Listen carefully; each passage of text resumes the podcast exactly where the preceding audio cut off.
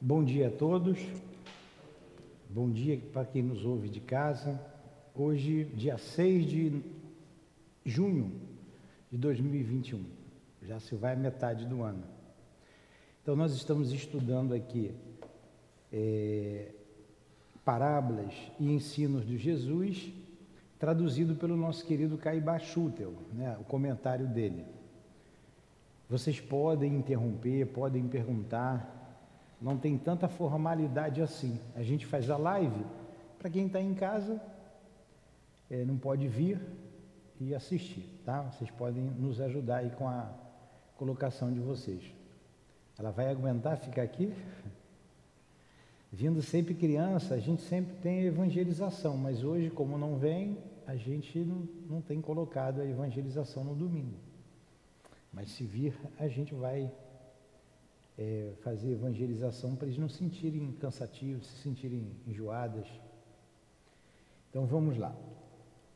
Hoje nós vamos estudar sobre o batismo de Jesus e o batismo das igrejas.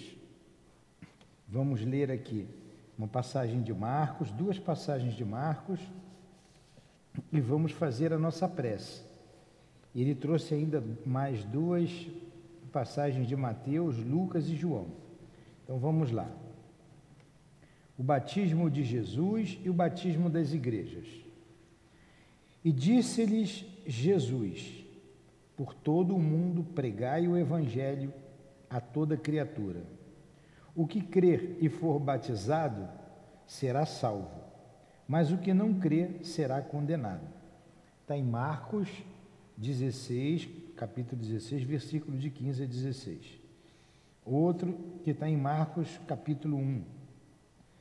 Naqueles dias, Jesus veio de Nazaré da Galiléia e por João foi batizado no Jordão.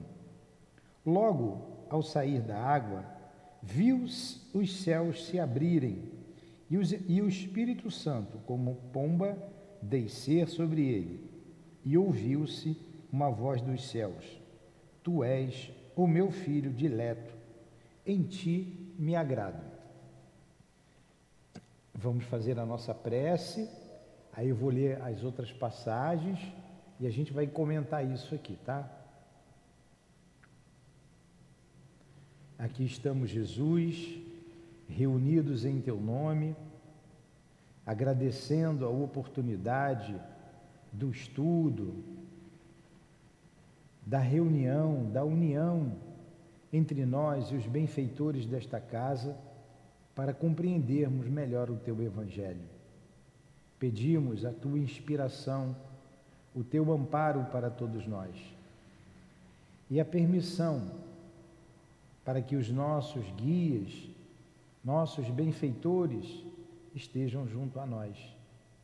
Nosso amigo altivo, diretor da nossa casa, Antônio de Aquino, diretor da nossa obra social, os demais amigos, o doutor Erma, a Cida, Elvira, Neuza e tantos outros amigos que esses nomes representam nessa casa de amor.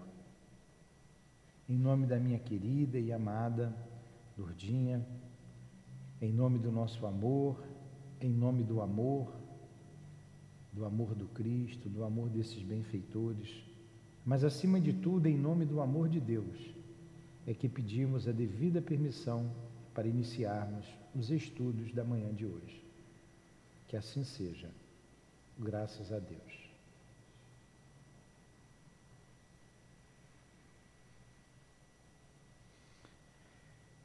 Então vamos lá. Vamos compreender essas situações. A gente tem que ser batizado ou não tem?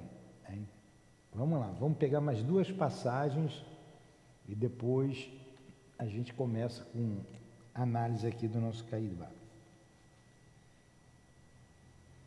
Agora essa é de Mateus, está assim escrito. Depois veio Jesus da Galiléia ao Jordão, ter com João, para ser batizado por ele. Mas João objetava-lhe: eu é que preciso ser batizado por ti, por ti. E tu vens a mim? Respondeu-lhe Jesus: Deixa por agora, porque assim nos convém cumprir toda a justiça. Então ele anuiu. E batizado que foi Jesus, saiu logo da água, e eis que se abriram os céus, e viu o Espírito de Deus descer como pomba e vir sobre ele. E uma voz dos céus disse: Este é o meu filho dileto, em quem me agrado. Mateus 3,17. Uma outra passagem de Lucas, tudo sobre o batismo. Isso aqui está tudo tirado no Novo Testamento. Quando todo o povo havia recebido o batismo, tendo sido Jesus também batizado e estando a orar, o céu abriu-se e o Espírito Santo desceu como pomba sobre ele em forma corpórea. E veio uma voz do céu: Tu és o meu filho dileto e em ti me agrado. Bem semelhante a outra passagem né, de Marcos. Agora em João, no dia seguinte, viu João a Jesus, que vinha para ele, e disse: Eis o Cordeiro de Deus que tira o pecado do mundo. Essa frase até o padre usa muito na igreja, né? Quando levanta a hóstia. Eis o Cordeiro de Deus que tira o pecado do mundo. Está assinalado por João.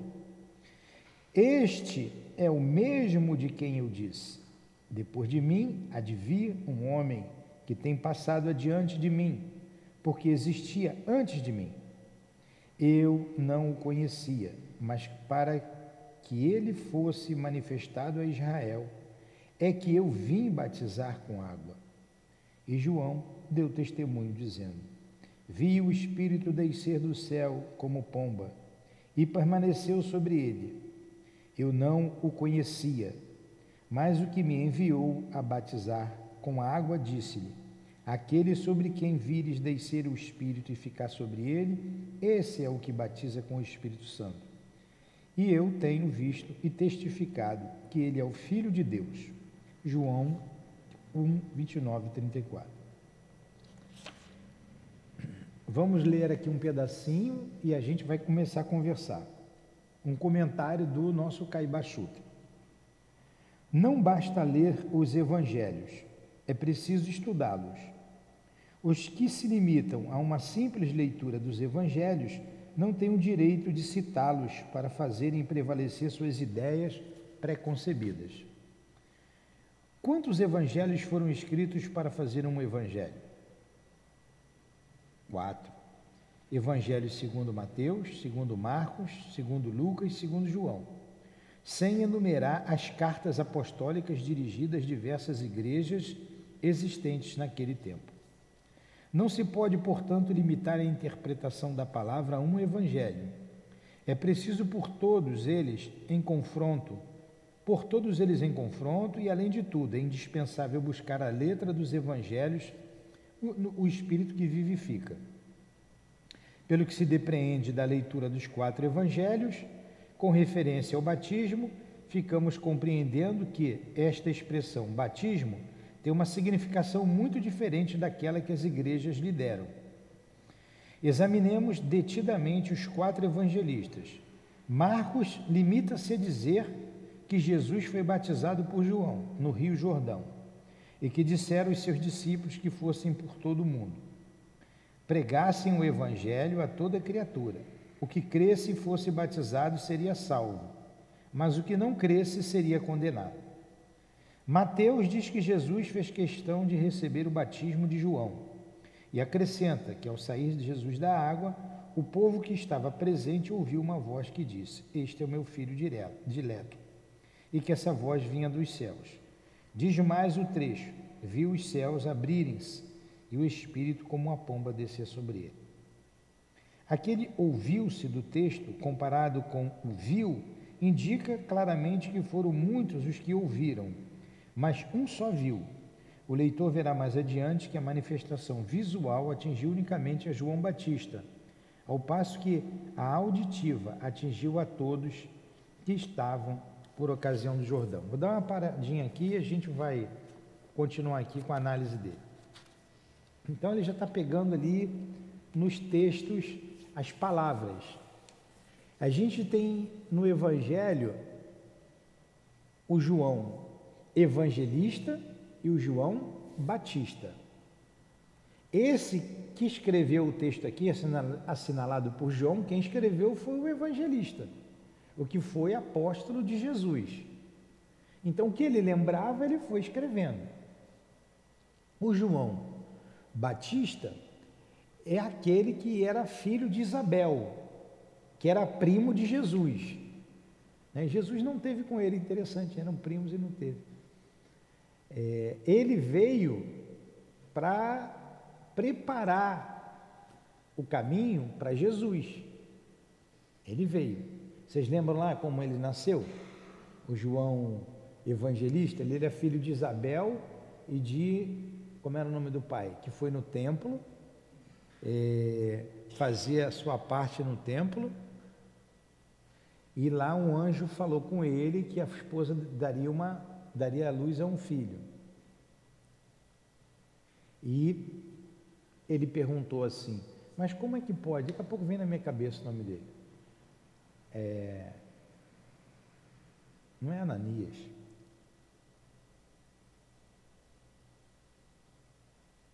Mas enfim, ele entrou no templo, apareceu um anjo, que foi Gabriel, e anunciou que a esposa ia dar à luz a um filho. Zacarias, está vendo? Estava Ananias na minha cabeça, não entrava Zacarias. Ia entrar já já. Aí ele vai. Ananias foi aquele que Paulo foi atrás, né, no caminho de Damasco. Então, quando ele vai, vai atrás de Ananias, Jesus aparece a ele no caminho. Estou abrindo aqui um parênteses. Aí diz assim: aí tem aquela famosa frase: Saulo, Saulo, porque me persegue, né? Ali ele ia atrás do Ananias. Aqui Zacarias vai fazer a sua parte, era por sorteio e cabia a ele. Aquele dia, fazer oferenda lá no templo. E ele estava demorando muito. E o anjo Gabriel aparece para ele e diz que a esposa vai dar uma luz. E ele pergunta: Mas como é que pode? Ela já está com idade. Eles não tinham filhos, ela já está com idade. E o anjo diz assim: Você não está acreditando, você vai ficar mudo. Só vai falar quando seu filho nascer. Aí, quando ele sai do templo, todo mundo fica admirado, né, que aconteceu alguma coisa, porque ele não fala, ele não fala com ninguém. E quando Isabel dá a luz ao menino, aí todo mundo pensava que ia dar o nome do pai. Aí ele escreve numa tabuinha, como diz lá, na tábua, né? O nome do filho. O filho dele vai ser João. Porque o, o, o anjo disse para ele, que era um espírito, né? Disse para ele: se porá o nome de João. Ele vai abrir as veredas do Senhor. Tem até uma. Aí ele começa a falar a partir dali. Tem um encontro entre Maria e a, e a sua prima Isabel, em que o menino mexe no ventre e a, e a, a, a Isabel diz assim: é, Bendita és tu entre as mulheres, né? o meu filho mexe no ventre ao se aproximar é, do menino que está contigo. Então, esse João veio para isso. E Jesus se refere a João como a reencarnação de Elias. Né? Tem aquela passagem que a gente sempre comenta aqui, diz assim: os discípulos perguntam a Jesus, mas não era necessário que antes que viesse o Messias, não está escrito que primeiro Elias tinha que vir? Aí Jesus responde: Elias já veio e eles não o reconheceram. E eles concluem: era sobre João Batista que Jesus estava se referindo. Então, João Batista era a reencarnação de Elias o grande profeta. Está lá no Antigo Testamento. Ele vem abrir as veredas do Senhor, ele vem falar do Senhor. Ele, esse João, foi aquele que foi decapitado, amando de é, Jezebel. Não, amando da filha de, de, de, da mãe de Jezebel. Como é que era o nome dela? Era. Era. Vai falar. Vai, quando vem um nome contrário na cabeça, Jezebel foi quem dançou. Herodíades. Dançou para Herodes.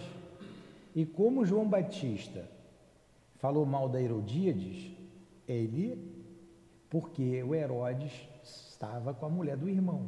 E o João Batista falou e condenou. E ela ficou danada da vida. Aí a filha dela dançou, lembra lá? Salomé, né? Dançou? Não, não foi Salomé que dançou. Foi a Jezebel. que dançou, e ela vai até a mãe, e a mãe diz para ela, pede a cabeça de João Batista numa bandeja. Aí é levado. E foi esse João que Jesus é, que Jesus era primo e que ele foi ter para se batizar. João batizava. João batizava à beira do Rio Jordão com água. Porque quando você pega aqui o Antigo Testamento, e eles eram judeus, eles seguiam o, o, os mandamentos, as orientações de Moisés. Jesus estava começando ali o seu apostolado. Então eles eram é, seguidores de Moisés.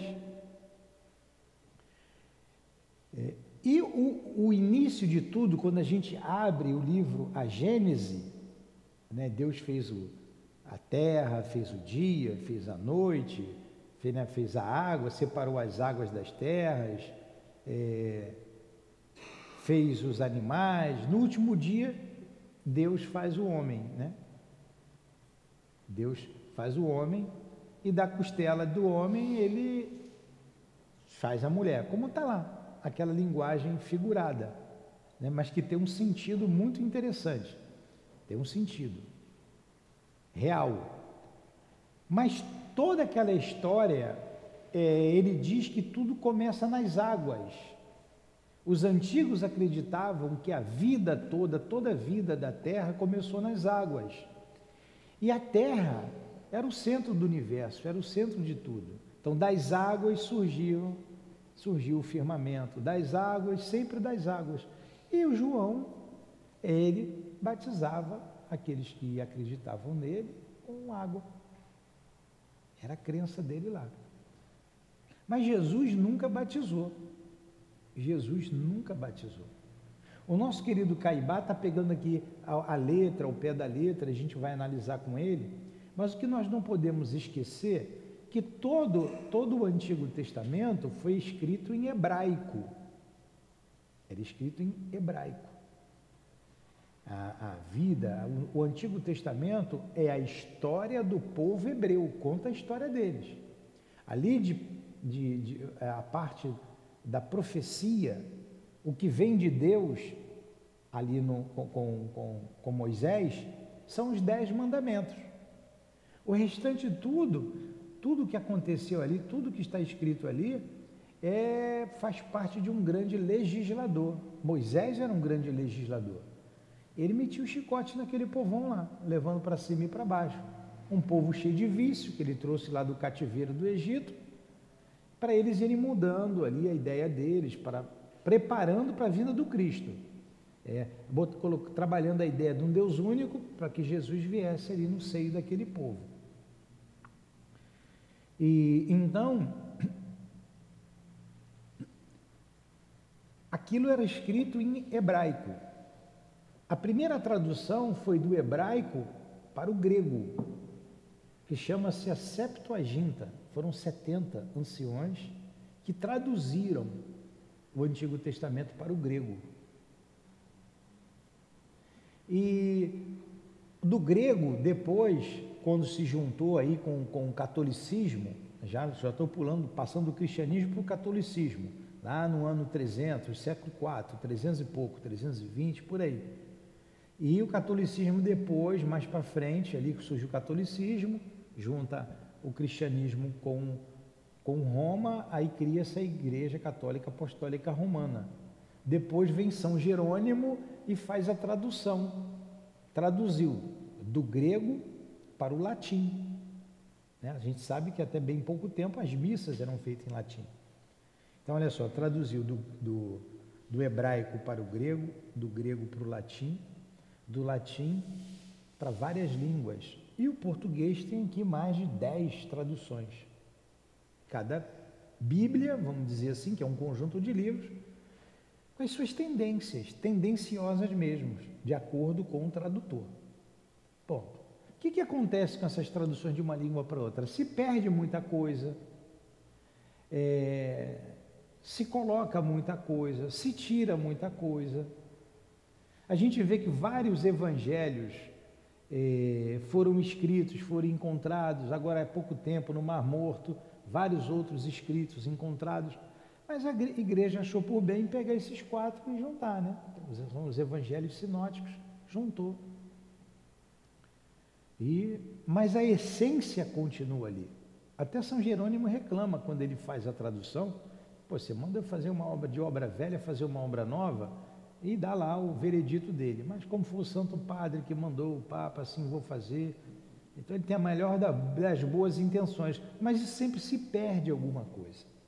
Agora, a essência do cristianismo, do Cristo, tem aqui no Evangelho, está no Evangelho. Aí a gente, dependendo com os olhos de que a gente analisa, nós vamos interpretar de uma forma ou de outra.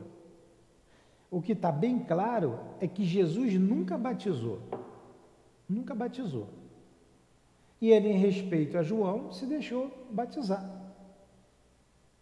E João viu como uma pomba descer. Foi João que viu, não foi o povão, foi João. Viu. E todos ouviram a voz: Esse é o meu filho, como está a narrativa ali. A partir dali, Jesus começa, né?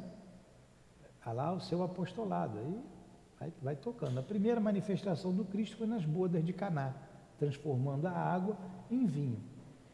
E de lá para cá, até hoje, se tem o ritual do batismo. O nosso Caibá vai falar sobre isso. Como se você não tivesse, é um, um dos dogmas da igreja.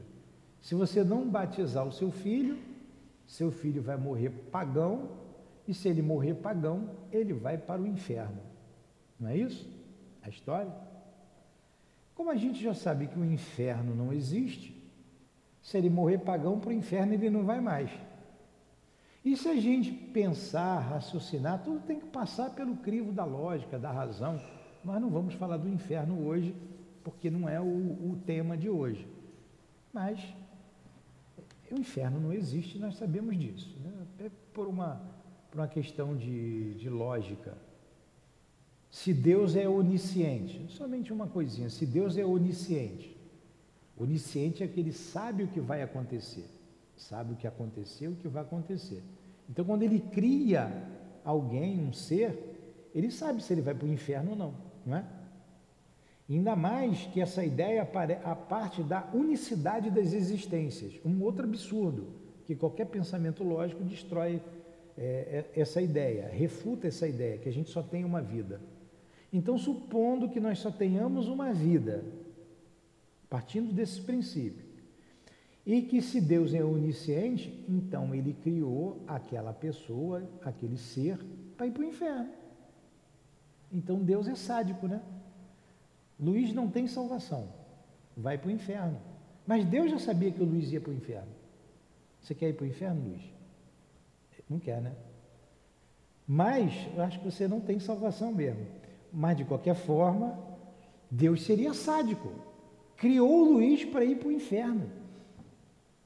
Então não tem lógica isso. E tem outras, muitas e muitas ideias que refutam isso daí. Tanto quanto a questão do anjo, a questão do demônio, essas coisas todas. Então, meu filho não foi batizado, porque o padre não jogou um, uma água, ou que o pastor não, não, não, não botou. Cada um batiza de, uma jeito, de um jeito. Aquilo vai salvar a criatura? Não é, isso é um símbolo. Não tem, não tem porquê. Não há, não há, não tem lógica isso. E quantos foram batizados que deram para o mau caminho? E quantos malfeitores se arrependem né, nos presídios, e é bom que se arrependa, já é um passo adiante, aí são batizados, aí a partir dali estão salvos. E os crimes cometidos? Como é que fica? E as mães que estão chorando os filhos assassinados por aqueles criminosos? Como é que fica? Então são ideias destituídas de lógica. Na verdade, Jesus nunca batizou. E a gente não vê a narrativa de que Jesus batizou os seus apóstolos. Ele não batizou ninguém. Pedro foi batizado? Vocês têm alguma narrativa aí? Vocês lembram? Que João foi batizado? Nenhum deles foi batizado. Não foi. Então, quem batizava era João. E maior do que ele era Jesus, que ele disse: Aquele que vem depois de mim eu não sou digno de desatar as suas sandálias. Não é isso que ele diz? Aquele que vem após mim, eu não sou digno de desatar as suas sandálias. Falando da grandiosidade do Cristo, da grandiosidade de Jesus. A gente sabe das curas de Jesus, mas a gente nunca ouviu falar que Jesus batizava. Ele, ele, ele curava e batizava? Não. O que ele dizia muitas vezes era: vá, como disse para a mulher que foi pega em adultério, vá, não peques mais, para que coisa pior não te suceda. Isso que ele falou para ela. Cadê aqueles que te condenavam? Ela responde: Não sei, Senhor. Eles se foram. Então também eu não te condeno. Olha que beleza. Jesus não condenou nenhum pecado, nenhum pecador, nenhum pecador. Ele condenava o pecado. Ele não era conivente com o erro, mas ele sempre amou a todos que o procurou, como foi o caso dessa mulher. A todos ele recebeu bem. Ele não tem uma palavra de condenação, nenhuma, a ninguém nem a mulher que cometia um adultério, que era apedrejada, e aquilo ali muitas vezes era uma armação, a mulher não tinha valor nenhum, né? não tinha valor nenhum. O homem enjoava da mulher, ah, foi pego em adultério, falava lá uns quatro, cinco, iam lá apedrejar. Era só discutia se até se a mulher tinha alma ou não. A mulher sempre foi submissa, principalmente naquela época. Então Jesus vai ao encontro dessa mulher e não a condena. Um outro odiado era o cobrador de imposto. Porque eles, César queria a parte dele e ele tinha lá os cobradores de impostos. Aí o Luiz era cobrador de imposto. Luiz, ó, eu quero X. O Luiz podia cobrar 3x, 4x, 5x, X é meu. O teu salário é o que você cobrar mais. E você tem a minha proteção. Vai lá que eles vão pagar. Se não pagar, fala comigo. Luiz ia lá, cobrava o que ele queria.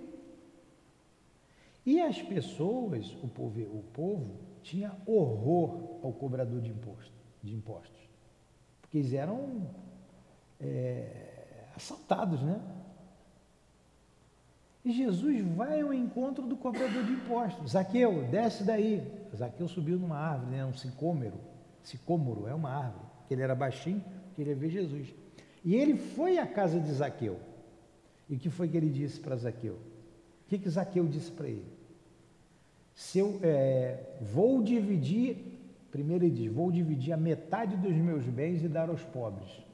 Vou dividir, vou, vou subtrair metade dos meus bens e vou dar aos pobres. E se eu causei dano a alguém, vou restituir três vezes mais. Aí o que, que Jesus diz para ele? É bendito seja Zaqueu, né? porque a salvação entrou na tua casa, mais ou menos assim, ele faz um elogio a Zaqueu. Então, olha, Jesus foi um cobrador do imposto, Jesus foi um encontro dos doentes, mas ele nunca falou. Então, Zaqueu, você vai ser batizado agora. Eu vou te batizar porque você está salvo. Não. Jesus não batizou. Então, quem procurava a Jesus, ele atendia. Ele não perguntava quem era, o que fazia, se era rico, se era pobre. Ele atendia a todos, a todos, sem fazer diferença. Tanto que o senador romano, como está assinalado ali no livro há dois, há dois mil anos, o Públio Lentos, vai ao encontro de Jesus. E era um senador que tinha um poder muito grande na época. Hoje ainda tem, né? Senado tem uma força, infelizmente. Não posso falar de política, né? Mas na época também tinha. Eu não sei como é que era lá a corrupção naquela época, né? E ele foi, recebeu Públio Lentulus Jesus não discriminava ninguém, mas ele não batizava ninguém, nunca batizou ninguém. Quem batizava era João Batista. E o homem fez disso daí um artigo de fé. e até para ganhar dinheiro, que não é de graça. Não é de graça. Fez um artigo de fé. E é isso que o nosso Caibá aqui está refutando, e nós estamos refutando essa ideia do batismo. Por isso. Então, estamos situados, então, quem foi João, evangelista, João Batista, e quem batizava aqui foi o João Batista. João evangelista era aquele que era apóstolo de Jesus, que seguia Jesus e que escreveu lá em estado de êxtase o Apocalipse. O Apocalipse também é dado a João Batista que escreveu. Estado de êxtase é um estado de emancipação da alma. Emancipação da alma você tem um sonho, você tem a catalepsia, você tem a letargia, você tem o sonambulismo, você tem o êxtase, que é uma cada uma dessas é um aprofundamento no mundo espiritual. No estado de êxtase você vai a outros mundos. Aí João viu lá o que ia acontecer lá no futuro e é narrado naquela linguagem que não é uma linguagem fácil de se entender, uma linguagem complicada, né? cheia de códigos. Mas vamos lá. Aí ele diz aqui, ó.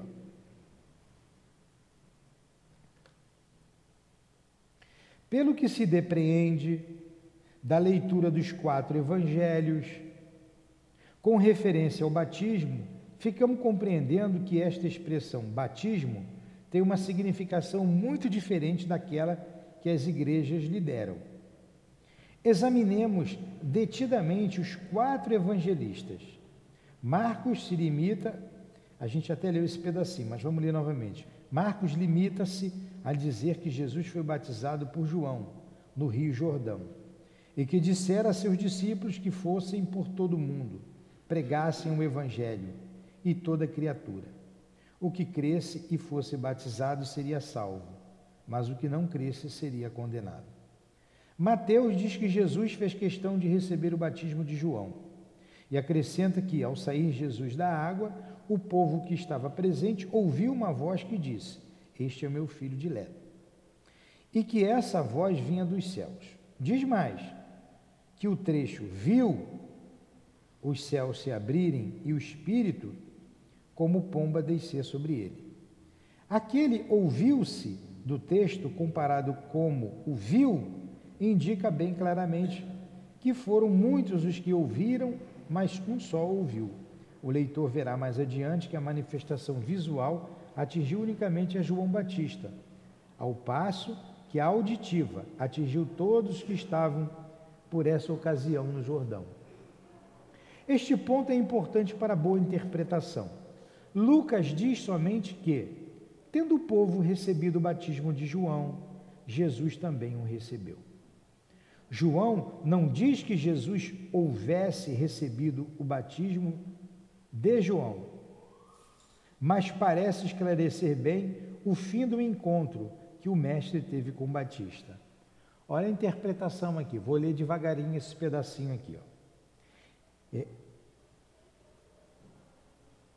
Lucas diz somente que, tendo o povo recebido o batismo de João, Jesus também o recebeu. João não diz que Jesus houvesse recebido o batismo de João, mas parece esclarecer bem o fim do encontro que o mestre teve com Batista. Eu, eu não o conhecia, mas para que ele fosse manifestado a Israel, é que eu vim batizar com água.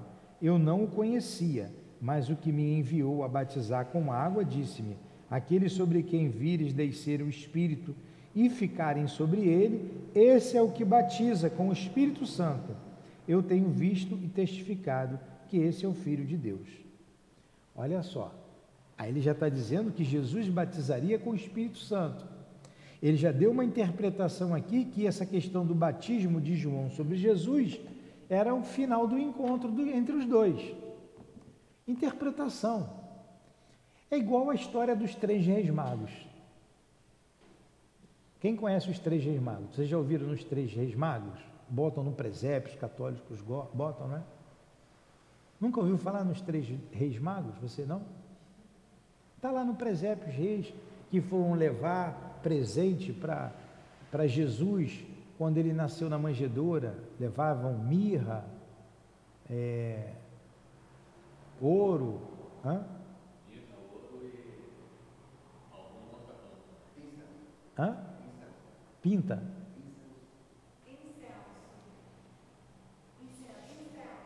Ah, sim. In, incel. Incenso. É, incenso. É isso mesmo, incenso. Foram levar lá para ele no manjedoura. Os três reis magos. Dão até o nome desses reis magos, vocês já ouviram? Melchior, Baltazar, tem outro nome aí, deram até o nome dos três reis magos, né? A igreja dá, está lá. Mas o que está escrito, o que está escrito no Evangelho de Mateus, vocês vão pesquisar em casa, que os três reis magos nem eram reis e nem eram três. A história dos três reis magos, eu gostava do professor José Jorge, quando ele dizia, eu lembro disso bem claro, ele falando, dava aula para a gente lá. É, lamento dizer, frustrá-los, mas os três reis magos não são reis nem são três nem eram três. Você quando pega o Evangelho de Mateus, está assim escrito. Pode confirmar em casa. Já vi que você é católico, né? é. O meu tio era padre, eu fui criado na igreja também, a minha mãe é, morreu católica com 82 anos, aquelas bem firme na igreja católica, né, Dilane? Dilane conheceu minha mãe. Está escrito lá no Evangelho de Mateus: uns magos que vieram do Oriente. Pode ver. Uns magos, se eu tivesse aqui com o Novo Testamento, eu ia ler para vocês essa passagem.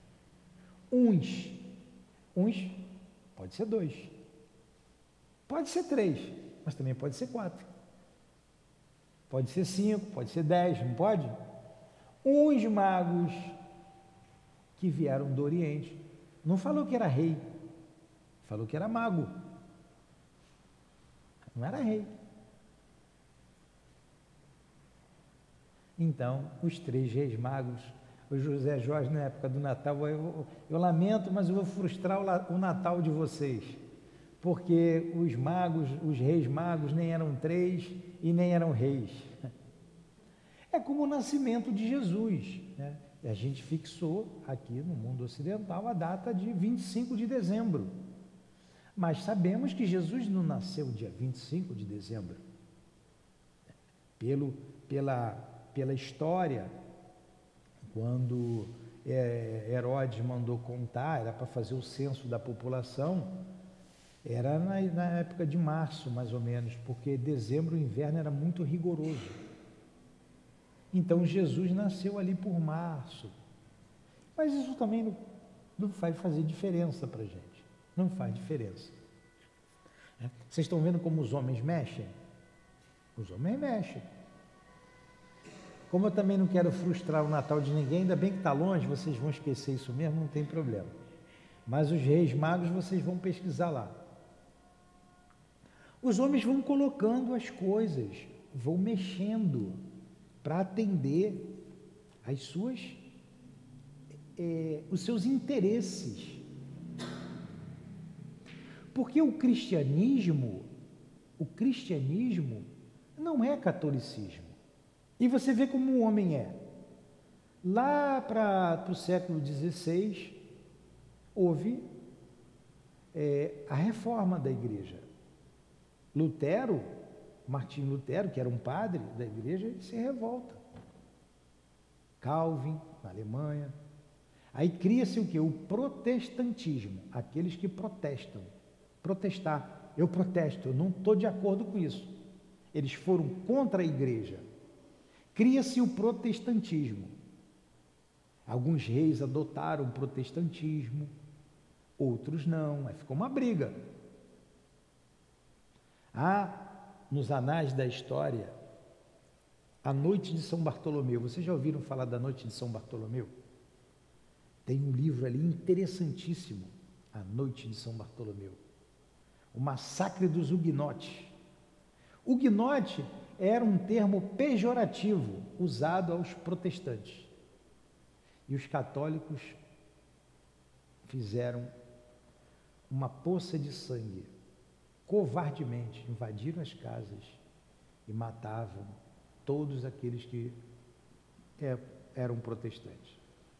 A tristeza, né? Em nome do Cristo, tudo em nome do Cristo, como se fez correr sangue, né? A própria igreja com a Inquisição, quanta dor, quanta tortura, quanto sangue, quantas fogueiras acesas. Triste história.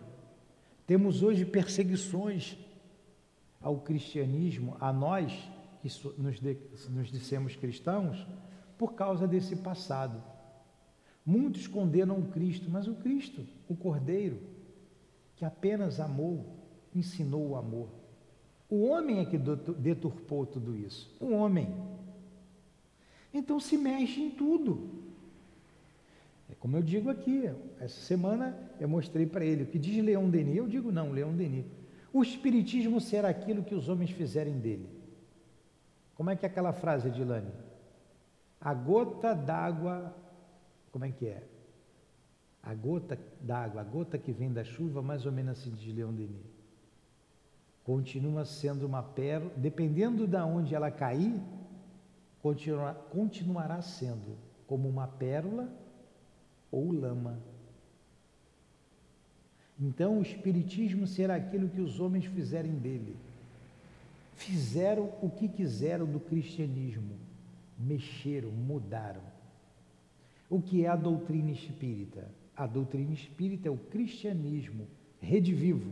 Quer dizer, nós estamos trabalhando aqui é, é, é, a origem do cristianismo, como Cristo falava se comunicava com os mortos, falava da pluralidade dos mundos habitados, da, da vida futura, né, nas bem-aventuranças.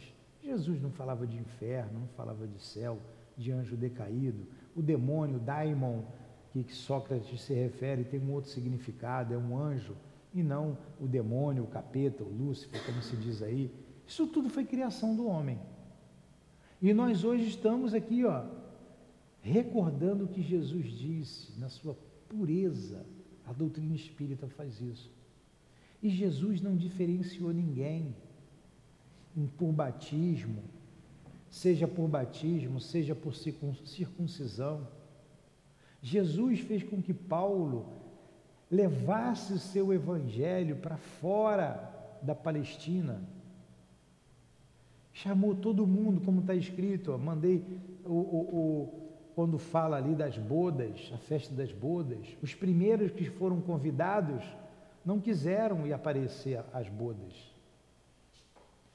E ele manda os seus homens convidá-los novamente, e eles matam aqueles que vão levar o convite, né? É está tá tratando ali a história do, do cristianismo, dos profetas, dos apóstolos. E depois ele manda ir nas ruas e encruzilhadas chamar todo mundo.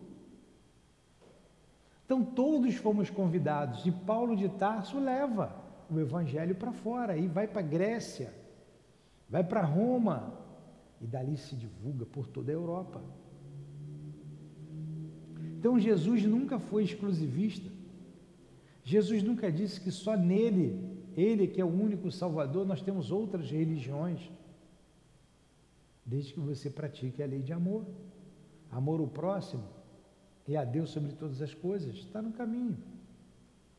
É como nós não dissemos, só a doutrina espírita que salva, vocês têm que vir para cá. Claro que não. Claro que não. A gente está aqui estudando. E muita gente gosta, se simpatiza, vamos estudar junto. Excelentes católicos, pastores, muito melhores do que nós aqui, se juntar todos nós aqui. É o que a gente faz daquilo que a gente aprende. O que eu faço desse conhecimento? O meu exemplo, o meu comportamento em casa, na rua, na sociedade, isso é que importa. A religião é rótulo.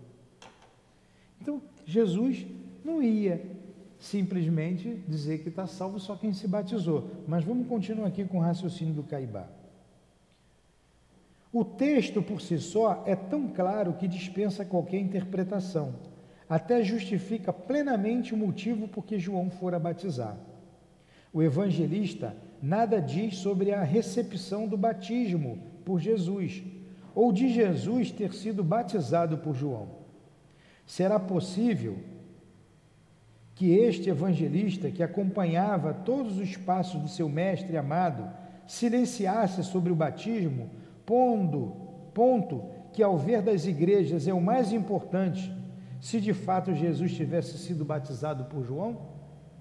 Tem um detalhe aqui, vamos, vamos rever aqui essa interpretação que ele está dando aqui da passagem de João. Vamos aqui. O que a gente pode dizer é que, vamos interpretar, Marcos não conheceu Jesus. Marcos não andou com Jesus. Marcos era discípulo de Paulo. Ele conheceu Maria, ele conheceu os apóstolos e ele foi escrevendo. Lucas também não. Lucas também não. Lucas era médico. Lucano. Tem um livro muito interessante, Lucano, falando de Lucas, da vida de Lucas. Então, Lucas também não, não andou com Jesus para tudo quanto é lugar, e nem Mateus. Mateus também não. Então, pegou tudo isso com os apóstolos, os discípulos, Maria, e foram escrevendo. Mas João, não. João era aquele menininho, era o mais novo. Onde Jesus estava, ele estava junto com Jesus. Toda, sempre Jesus não, não andava sem João estivesse por perto. João e Tiago, seu irmão. Tiago era irmão de João. Então João era o mais novinho.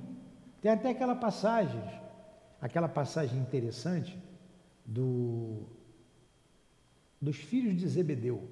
A mãe, a mãe dos filhos de Zebedeu. Olha como é que a mulher era desprezada. Em vez de falar o nome da mulher, né?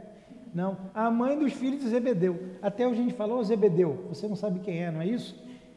Não fala o Zebedeu aí? Ah, foi o Zebedeu. Hoje a gente usa isso, né? Não sei quem é. Lá também está no Evangelho. A mãe dos filhos de Zebedeu. Quem é Zebedeu? Mas era a mãe que estava ali. Foi até Jesus e pediu: Senhor, Faça com que, quando estiverem no reino dos céus, um sente à sua direita e outro à sua esquerda. Lembra dessa passagem? Não. Era João, ela estava pedindo por João e por Tiago. Tanto que os apóstolos se revoltam. Não, que negócio é esse? Que absurdo é esse? Entra uma ciumeira ali, como é que ele vai ou eu não vou? Aí Jesus dá aquela lição lá belíssima, ah, de beber o cálice que eu vou beber, isso não cabe a mim, aquilo era uma armadilha para Jesus também. Senão Jesus ia ter preferência. Imagine se Jesus dissesse, não, ele vai estar comigo sim, pode deixar, eu gosto muito de João. Aí hoje, como é que a gente estaria interpretando isso? Só vai quem Jesus quiser. Né? E não é isso que ele diz. Isso não cabe a mim, mas ao Pai que está no céu. Não é a mim. Não sou eu que decido isso. E Deus. Vocês vão de beber sim, né? Eles iam sofrer. O cálice que ele fala é da dor, do sofrimento, o martírio dele. E todos eles sofreram de fato. Perseguição, morte é, cruel. Só João que morreu de morte natural, bem velhinho. Então, é, Jesus, João foi aquele que participou de tudo com Jesus. Vamos ver aqui de novo o que, que João disse. Agora a gente vai analisar o texto com que o nosso Caibá nos mostrou até agora. Vamos ver se no texto a gente vê que Jesus foi lá, botou a cabecinha dele lá, entrou no rio, entrou na água e foi batizado. Vamos ver se é isso que está aqui. Vamos lá. Ó. No dia seguinte, viu João a Jesus. É a narrativa de João, né? No dia seguinte, viu João a Jesus, que vinha para ele e disse: Eis o Cordeiro de Deus que tira o pecado do mundo. Este é o mesmo de quem eu disse. Jesus vem, João vê e diz, faz essa exclamação. Depois de mim há de vir um homem que tem passado adiante de mim, porque existia antes de mim. Então Jesus existia antes de João. Eu não o conhecia, mas para que ele fosse manifestado a Israel, é que eu vim batizar com água. E João deu testemunho dizendo: Vi o Espírito descer do céu como uma pomba e permaneceu sobre ele. Eu não o conhecia, mas o que me enviou a batizar com água disse-lhe: Aquele sobre quem vires descer o Espírito e ficar sobre ele, esse é o que batiza com o Espírito Santo. E eu, tendo visto e testificado que ele é o Filho de Deus. Olha aí.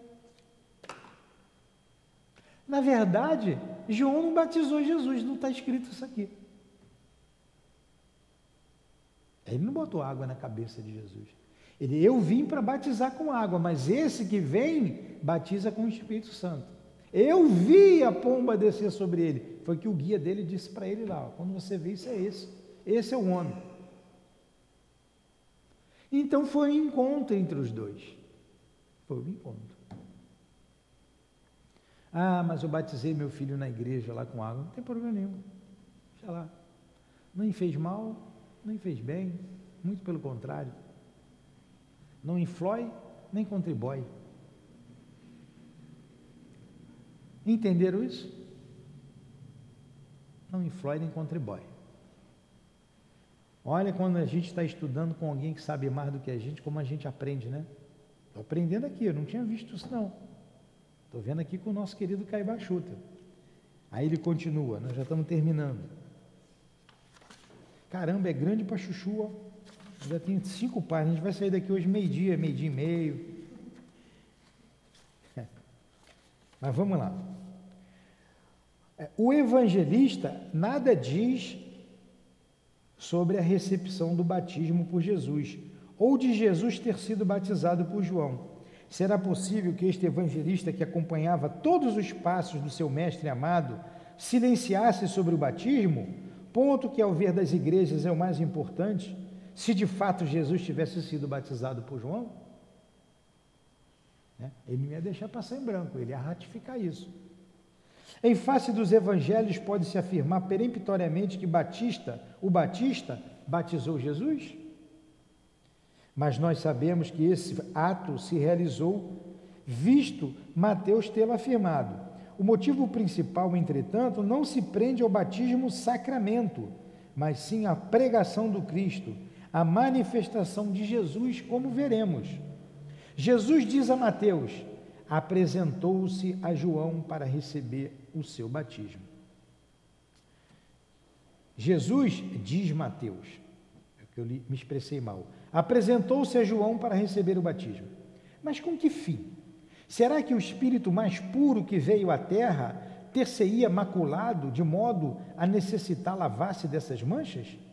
E julgava João ter o seu batismo, virtude superior à do Cordeiro de Deus, como ele o chamou?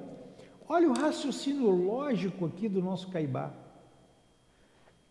A gente nasce, segundo a igreja, com pecado original, não é? Então o batismo é por causa do pecado original. Nós somos filhos do pecado. É o que diz lá. Já começa a jogar a gente para baixo, né? Será que Jesus era filho do pecado? E se ele falou, João Batista disse que Jesus era muito superior a ele, então é ele que ia batizar Jesus? Não tem lógica. Não tem lógica. Jesus se refere a João Batista assim: dos filhos de mulher não há maior aqui na terra, mas ele é o menor no reino dos céus.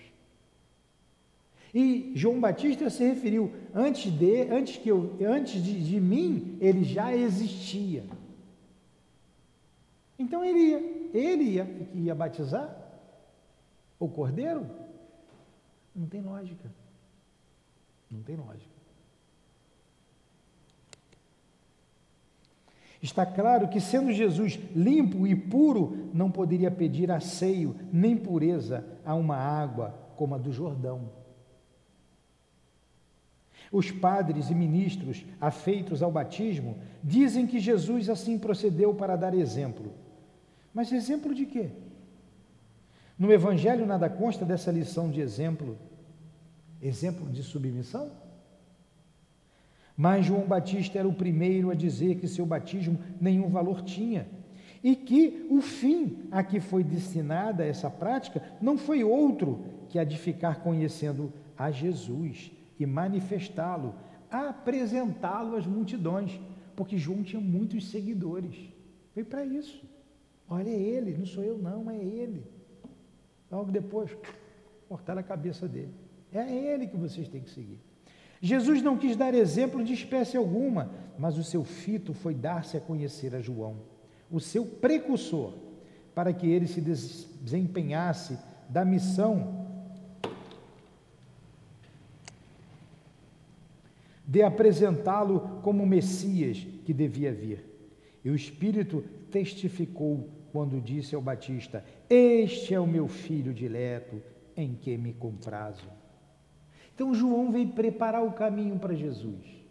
Assim como Eurípides Bassanufo veio preparar o caminho para o Chico. Assim como Napoleão Bonaparte veio preparar o caminho para Kardec. Napoleão faliu. Eurípides não. João o Batista também não. Então, antes desses Messias, vem alguém preparar o caminho para que ele viesse.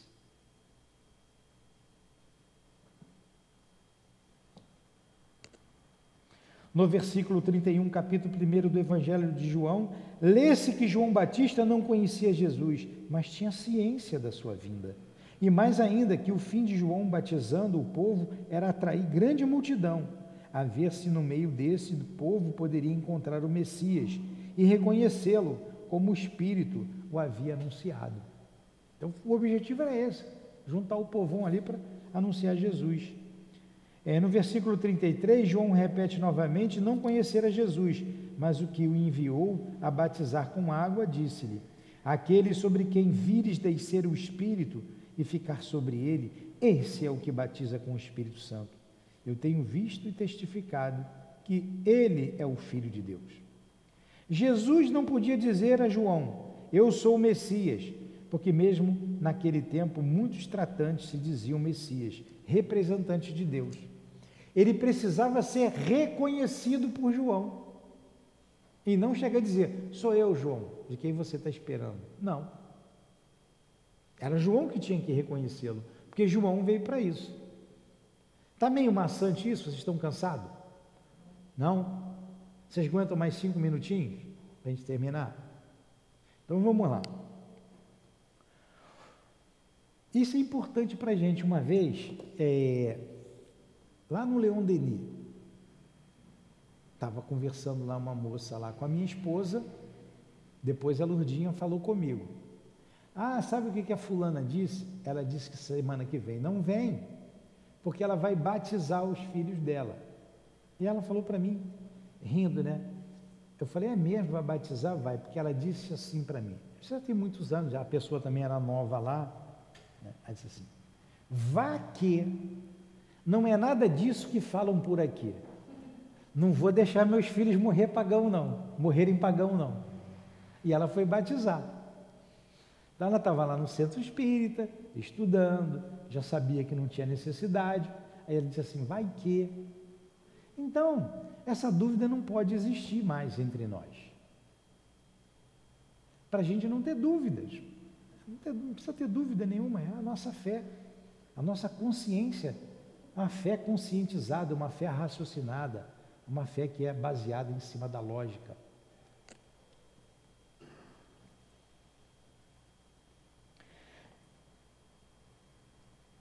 Então, João repete novamente não conhecer Jesus. Aquele a quem vir de descer é o Filho de Deus. Jesus não podia dizer que eu sou, né? Ele tinha que de revelar-se como Messias e não de dizer Messias. Acresce ainda outra circunstância. João não exaltava o seu batismo. E tanto é assim que aos que vinham a ele pedindo batismo, o profeta do deserto dizia: Raça de víboras, quem vos ensinou a fugir da ira futura? Dai, pois, frutos dignos de arrependimento, e não digais dentro de vós: temos Abraão por pai. João era duro, hein? João era duro. Raça de víboras, né? tem um bom comportamento. Tanto que ele criticou o comportamento da mulher de Herodes. Ele criticou. Aí chegou os ouvidos dela. Fofoca sempre foi de todos os tempos, né? Aí ela ficou danada. Como é que esse camarada está falando de mim? Né? Ficou danada. Por isso que ela mandou cortar. Aquela época era. Qualquer coisinha mandava cortar a cabeça, né? Agora que prazer, né? Trazer numa festa a cabeça de um camarada numa bandeja. Que troço sádico, né? É. A festa, todo mundo comendo, bebendo, dançando. A moça dança lá para ele, bonito, né? Faz aquela dança lá. O velho babão ficou lá, pede tudo que você quiser que eu te dou. Aí, não, que era a cabeça. Ele não queria cortar a cabeça de João Batista, mas como palavra de rei não volta atrás, a gente não aprendeu isso? Eu jogava bola de gude, era criança. Palavra de rei não volta atrás. Tinha esse negócio lá no jogo. Ele mandou trazer a cabeça na bandeja. Que prazer, né? Até dói o pescoço aqui. Vamos lá. Quem sabe na Revolução Francesa, aqueles degolados todos não era quem mandava degolar a cabeça lá atrás, né? A Revolução Francesa cortou foi cabeça. O batismo de João desvirtuado pelas seitas que dividiram o cristianismo não é mais que o arrependimento, a mudança de vida para a recepção da doutrina de Jesus e consequente batismo do Espírito. E foi esse que Pedro e André, que eram discípulos de João Batista, se fizeram discípulos de Jesus. Ó, e olha só que coisa interessante. E foi assim que Pedro e André, que eram discípulos de João Batista, se fizeram discípulos de Jesus. Eu não sabia disso. Vocês sabiam? Eu também estou aprendendo aqui agora. Mas digamos mais alguma coisa sobre o batismo. Todos sabem que as igrejas romanas e protestantes, como também a ortodoxa, têm cada qual a sua espécie de batismo. Dentre todas, porém, a que mais se salienta pelos seus aparatos é a igreja romana. Falemos de preferência sobre esta, porque é para nós a religião tradicional a que se constitui obrigatória no nosso país, a que obrigava todos a se submeterem aos seus sacramentos, até a proclamação da República, a qual, graças a Deus, nos livrou de tal opressão e cativeiro. Porque era a igreja que mandava. Com a República, tudo isso mudou. O batismo de Roma consiste em duas ou três palavras pronunciadas pelo padre, que aplica água, azeite e sal ao catecúmeneu. Diz a igreja que, com esse sacramento, o indivíduo fica limpo do pecado original e salvo de todas as penas. Está apto a entrar no reino dos céus. Nós já falamos sobre isso. Façamos uma análise profunda. Tomemos duas crianças, ambas filhas de pais cristãos.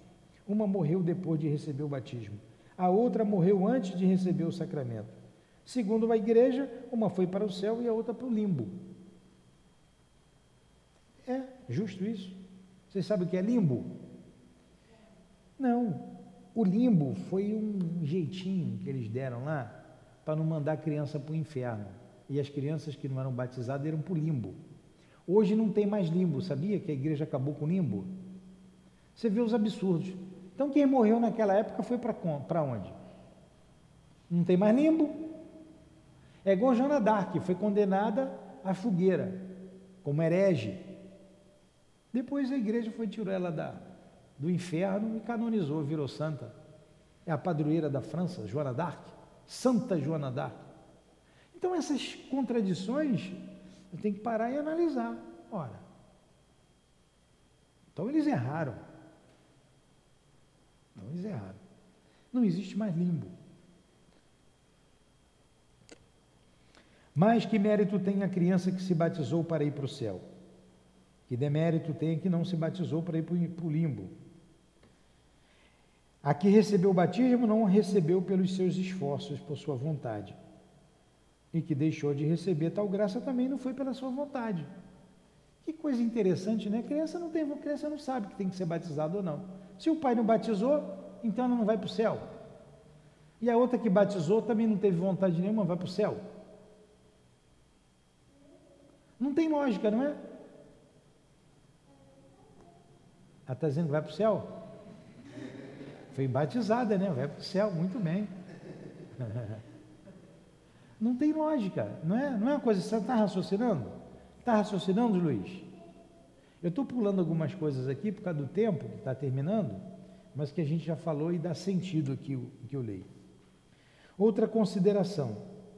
Aí diz aqui: o que recebeu o batismo não recebeu pelos seus esforços, por sua vontade. Já que deixou de receber tal graça, também não fez nada que, para que assim acontecesse.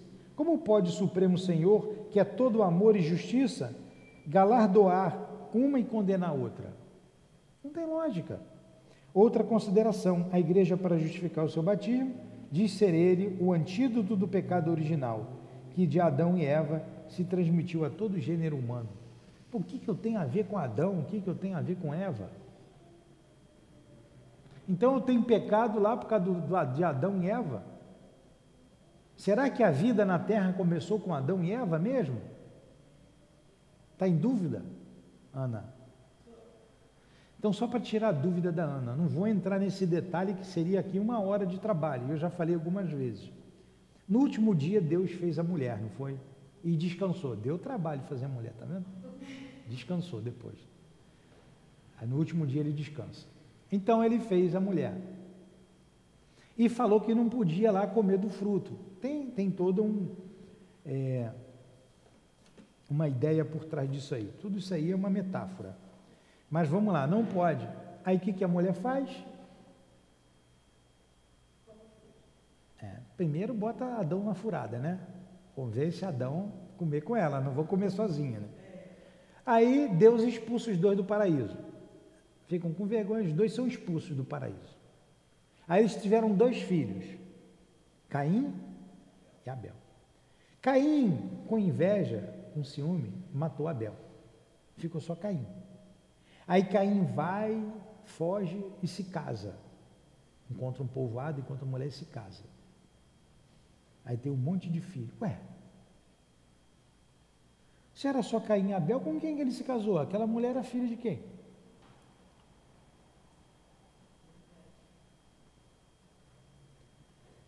Então, aquilo é uma história alegórica que tem um fundo lógico que nós não vamos tratar aqui, porque já tratamos várias vezes e não dá mais tempo.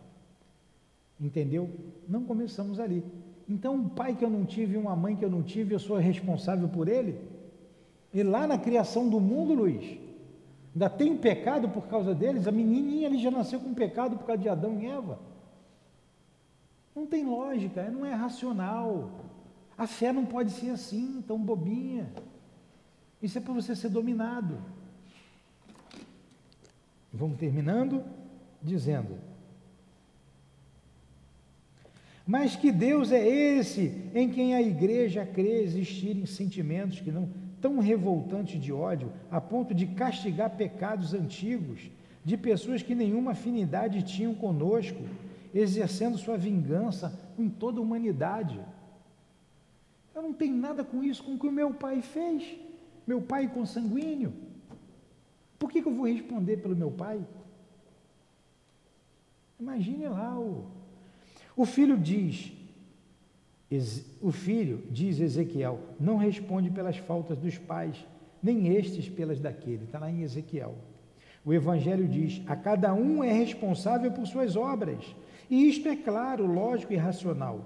Até o peru da fábula com que o senhor Jabô ganhou o prêmio dos Jogos Florais de Tussaud de defende-se da acusação que lhe moviam por haver o Adão dos Perus pecado.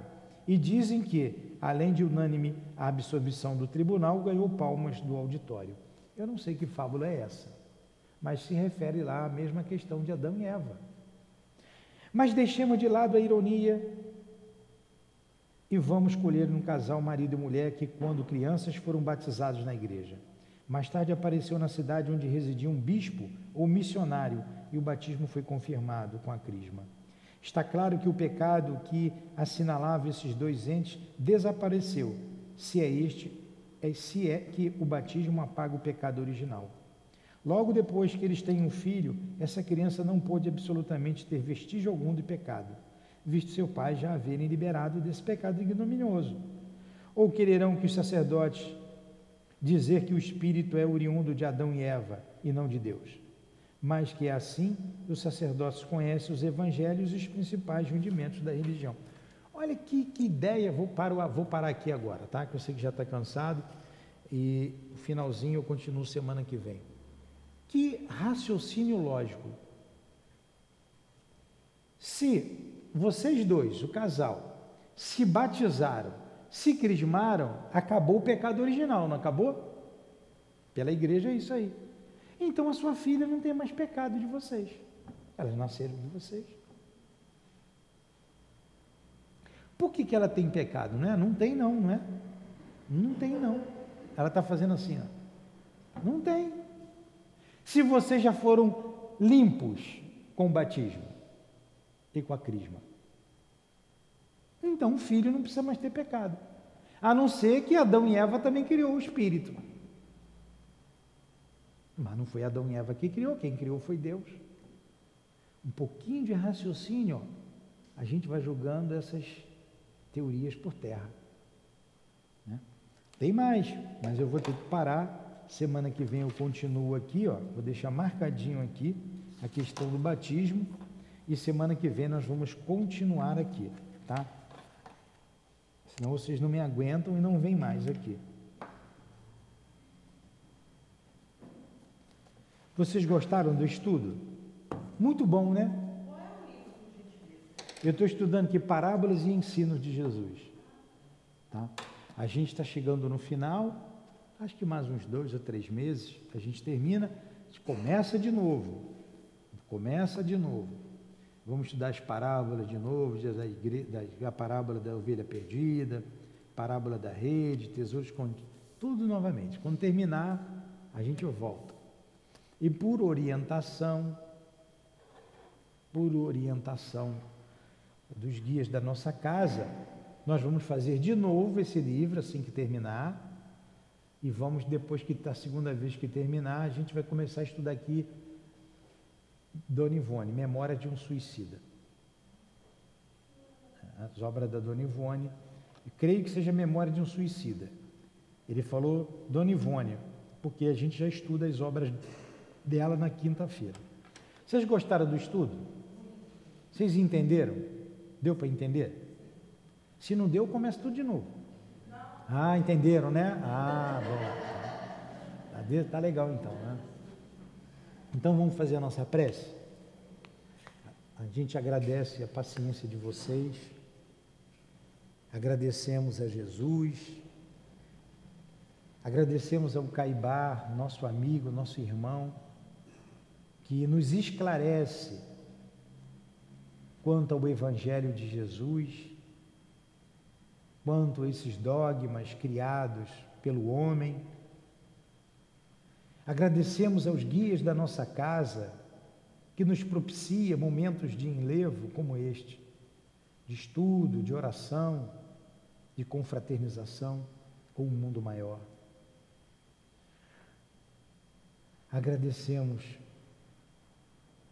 acima de tudo, a Deus nosso Pai por tudo que recebemos aqui esta manhã. Que Ele abençoe a nossa casa, que Ele abençoe os trabalhadores, os médios da nossa casa, os que nos ouvem à distância, os que nos buscam para se alimentar do Evangelho de Jesus. Que Deus abençoe a todos os homens de boa vontade aos pontos de luz que existe espalhado por toda a nossa cidade, como os centros espíritas, as igrejas. Que Deus inspire os seus dirigentes, fortaleça, encoraje a todos eles, para que a chama do Evangelho permaneça acesa em toda parte de nossa cidade, por todo o nosso território nacional, sem medo, dando cada um o seu testemunho de fé, de coragem da fé. Muito obrigado mais uma vez, Senhor. Muito obrigado a todos os amigos aqui presentes. Que seja em nome do Caíba em nome do altivo, diretor da nossa casa, dos nossos dirigentes queridos, das nossas irmãs queridas, que seja em nome do amor, do nosso amor, que seja em nome de Jesus, mas acima de tudo, em nome de Deus, que damos por encerrado os estudos da manhã de hoje. Que todos retornemos aos nossos lares sob as bênçãos do Pai Celestial e na sua segurança. Que assim seja.